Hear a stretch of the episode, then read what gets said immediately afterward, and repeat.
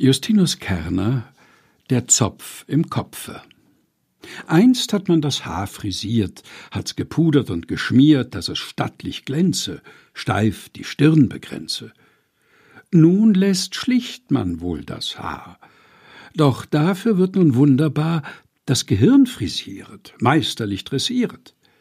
Auf dem Kopfe die Frisur ist sie wohl ganz unnatur, scheint mir doch passabel, nicht so miserabel, als jetzt im Gehirn der Zopf, als jetzt die Frisur im Kopf, Puder und Pomade im Gehirn. Gott Gnade! Justinus Kerner Der Zopf im Kopfe, gelesen von Helge Heinold.